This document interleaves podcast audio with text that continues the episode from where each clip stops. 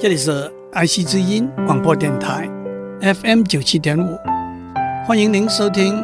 我爱谈天，你爱笑，我是刘总郎。一九六四年三月十四日，那是差不多五十年以前，美国纽约市皇后区发生了一宗命案，一位二十八岁的女子 Kitty Genovese 凌晨工作结束之后。开车回家，当他把车子停好，往距离只有三十米的公寓走的时候，被一位有心理病态的男子毫无预警的袭击，被利刀刺杀身亡。在案发的当天，《纽约时报》在第二十六页已经有了一个简单的报道。不过，等到两个礼拜之后，《纽约时报》以第一版。头条做了一个比较详细的描述，才引起了高度的注意和广大的回响。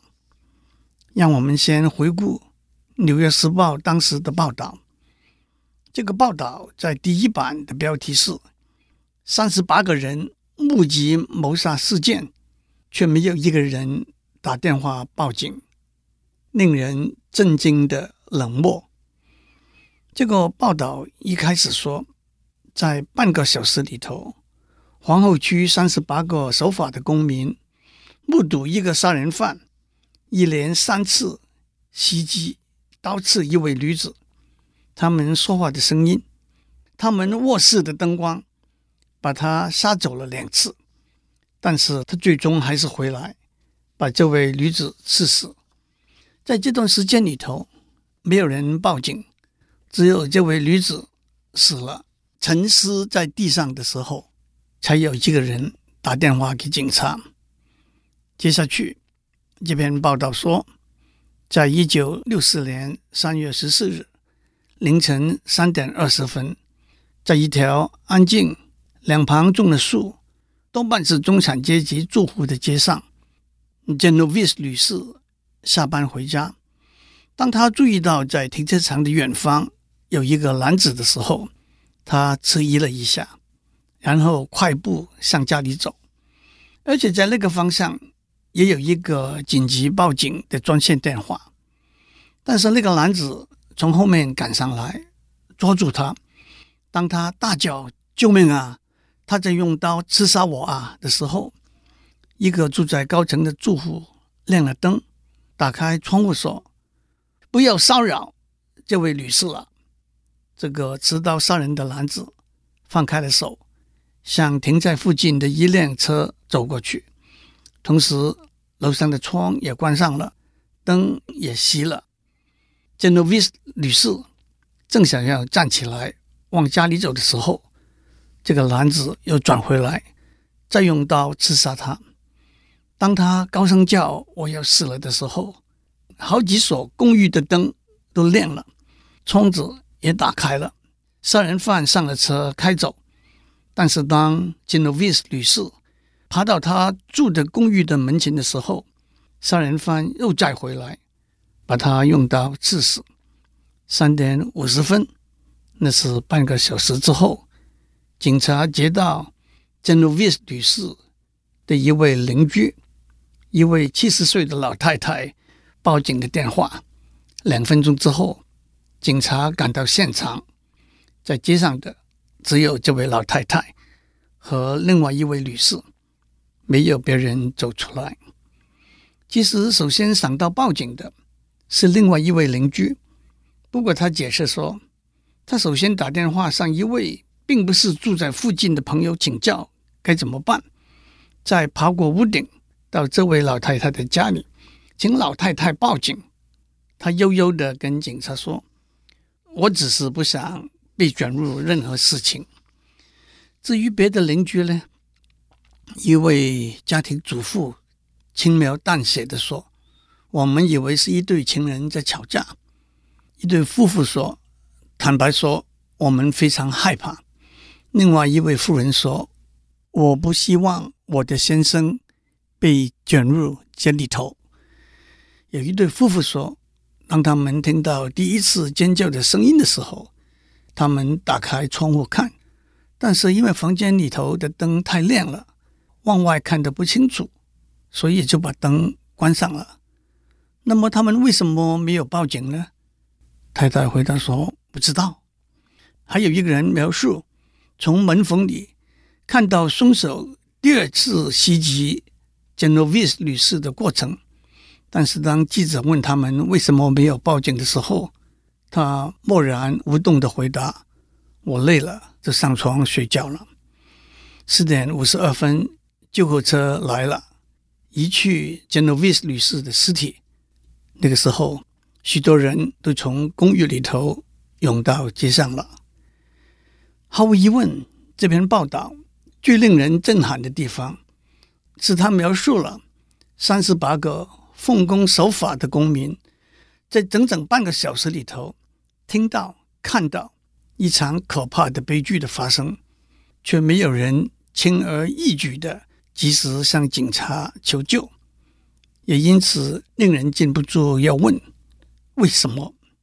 不过，在讨论这个问题之前，让我们先交代两个事情。首先，这篇报道是在谋杀案发生之后的两个礼拜登出来的，报道里头所描述的细节。跟后来收集到的证据并不是完全一致的。举几个例来说，报道里头说有三十八个人目击耳闻这个事件，却没有交代三十八这个数字是从哪里来的。报道里头说，凶手袭击了 Genovese 女士三次，事实上他袭击了 Genovese 女士两次。有几个证人说。虽然看到凶手和 Genovese 女士在一起，却没有看到足以引起他们警觉的刺杀的动作。也有一个说法说，袭击发生了没好久，就已经有人打电话报警了。按照遗体上的伤痕，Genovese 女士在第一次被刺的时候，肺部已经被致命的刺穿，所以他根本没有办法在被刺之后大声呼救。这样，我们得到了一些教训。媒体的报道往往难免有无意的误差和刻意的渲染。详实、精准、客观、公正，是我们对媒体的期待，但是也必须同时保留存疑的空间。Genovese 女士这个案例，更是在社会心理学里头得到相当多的注意，因而引起。重要的研究方向的一个例子，在十本最普遍使用的大学部社会心理学教科书里头，每一本都提到 Genovese 女士这个案例。因此，我们必须从不同的面向来把这个事件看成一个范例，而不是用这个事情的细节作为对这条街上的住户，甚至对人性做过分简单。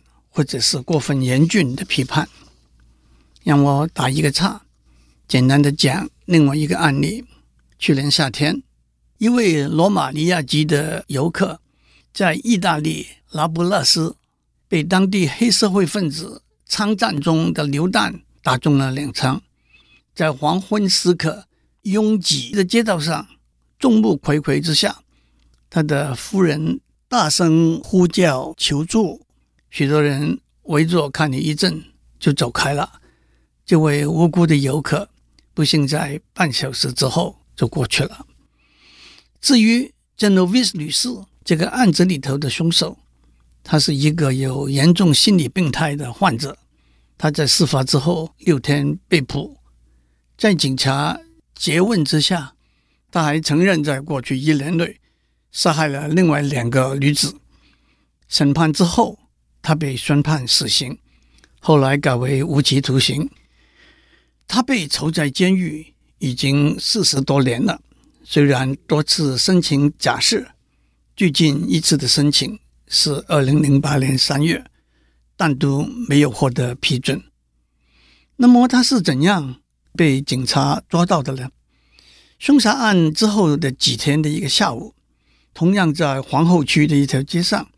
他正在把一台电视机从一位班先生的家里搬上他自己的汽车，班先生的一位邻居问他在干什么，他说他正在帮班先生搬家。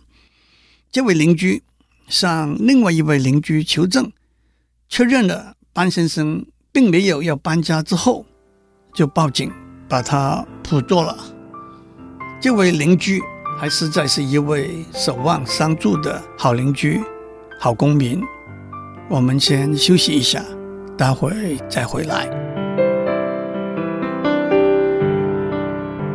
《纽约时报》对 Genovese 女士事件的报道，无可避免地把命案的三十八位目击者描绘成一群冷漠、自私的旁观者。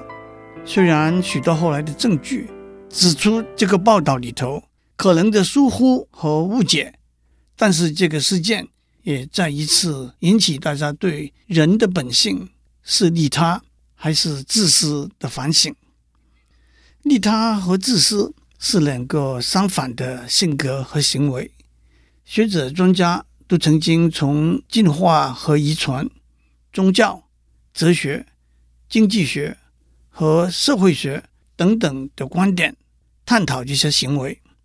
也许在理论上，甚至在实验室里头。学者专家可以找出明确的原则和结论，但是在真实的生活里头，不同的人，甚至是同一个人，在不同的情况之下，他的行为往往是利他和自私这两个极端之下找出来的一个平衡点。当一个人看到一个小孩在海边被大浪卷走，他的反应会不会因为这个小孩是他自己的儿子，是他好朋友的儿子，是他有钱的大老板的儿子，是一个完全陌生的小孩子而有所不同呢？当一个人被黑社会枪战、流弹击伤，躺在地上的时候，一个在旁边考虑伸出援手的人，会不会担心也被流弹击中？会不会担心这个受伤的人？正是黑社会要谋杀的对象，因而冒犯了黑社会的人，会不会担心伤者流的血会弄脏他自己的衣服？会不会担心耽误了他自己观光的行程？按照美国统计的数据，住在老人院的老人，假如他们有一笔巨额的遗产的话，他们的子女来探望他们的频率会比较高。虽然。除了巨额的遗产之外，另外一个可能的解释是，有钱人的儿女会比较关心爱护他们的父母亲。但是统计数字指出，如果他们只有一个儿女的话，那么探望的频率就不会同样高了。可见的爱心的背后，瓜分遗产的因素是存在的。器官移植的手术虽然已经非常成熟。但是在许多先进文明的国家，包括美国和台湾在内，器官捐赠的数字还是相当低。美国平均每年有八万人等待肾移植的手术，但是只有一万六千个人获得捐赠的新的肾。对救济灾难、扶助贫穷、奖励教育的捐赠，的确是爱心和关怀的呈现。前几天，世界首富比尔盖茨和他的妻子宣布，他们的慈善基金会将会在未来十年提出一百亿美元的捐款，从事防治某几种疾病的疫苗的研发。估计这些疫苗将可以救活九百万条生命。这份爱心的确是令人赞叹的。但是，除了爱心之外，这同时也有其他的动机，例如对科学发展和人才卓越的重视，对社会的回馈，对因而获得别人的尊敬和自己的满足，甚至避免儿女为了遗产而争夺而造成的伤害等等。Genovese 女士的事件里头，三十八个旁观者中间，没有一个人向他伸出援手，三十八不是一个小的数目字，这也就引起了社会心理学家一个研究的课题，叫做旁观者效应 （bystander effect）。旁观者效应的论点是，在一个危急的状况之下，旁观的人越多，其中任何一个人会伸出援手的几率会越小。在一个简单的实验里头，心理学家让一个人单独在一个小房间里头填写表格。当烟从窗户、天花板渗进来的时候，这个人会站起来走出去，报告火灾可能发生的警讯的几率是百分之七十五。如果让三个人一起在小房间里头，其中有一个人会站起来出去报告火灾的警讯的几率是百分之三十八。但是如果这三个人里头有两个是预先安排好，肯定不会站起来走出去的话，那么第三个会站起来走出去报告火灾的警讯的几率降低到百分之十。这就是旁观者效应。旁观者效应有几个心理上的解释。首先，在一群旁观者里头，一个人的行为往往会受到别人的行为的影响。如果别人都不站起来走出去的话，他也不会站起来走出去。这就是社会心理学里头说的“众人的无知 ”（pluralistic ignorance）。每个人单独的判断是。他应该站起来走出去，但是他以为别人决定不需要站起来走出去，所以他就接受了他以为是别人的决定。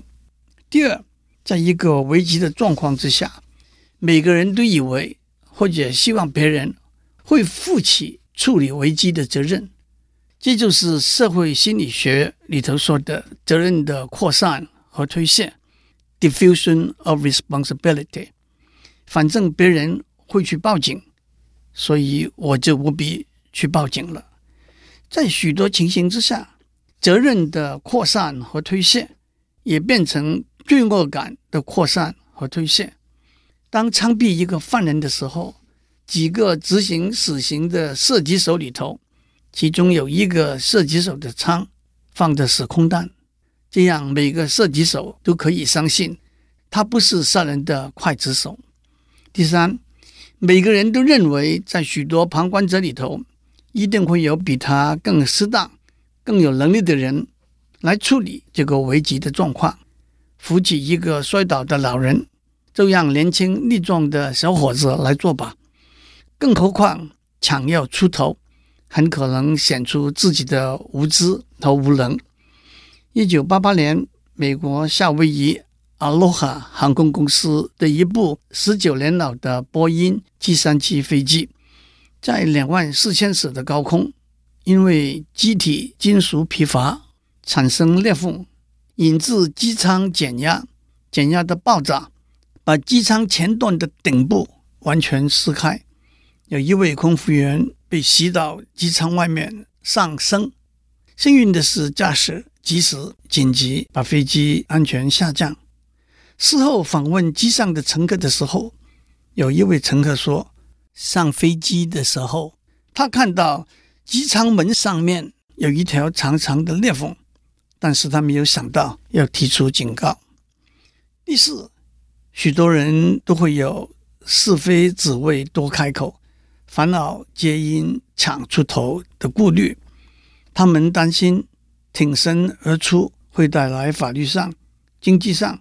甚至人身安全上的不良后果，因此在许多国家的法律制度里头，有所谓善良的撒玛利亚人的法律 （Good Samaritan Law）。善良的撒玛利亚人的法律的目的，就是免除为了救助受伤、生病或者有其他需要的人而可能招致的法律责任。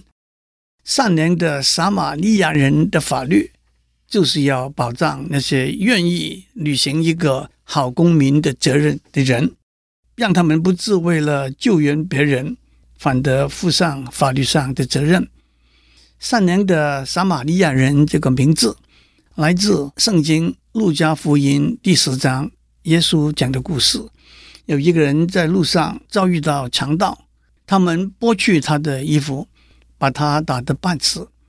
别人走过都没有理会照顾他，只有一个陌生的撒玛利亚人帮他把伤口包扎好，扶他骑上自己的牲口，把他带到客店去，小心照料他，并且把钱交给店主，吩咐店主继续照料他。在政府机关或者企业里头，检举人的保护法令 （Whistleblowers Act） 也有同样的目的，保护那些为了共同的利益而挺身而出的人。耶稣在路加福音第四章里头说过：“你们当爱人如己。”祝您有个平安的一天，我们下周再见。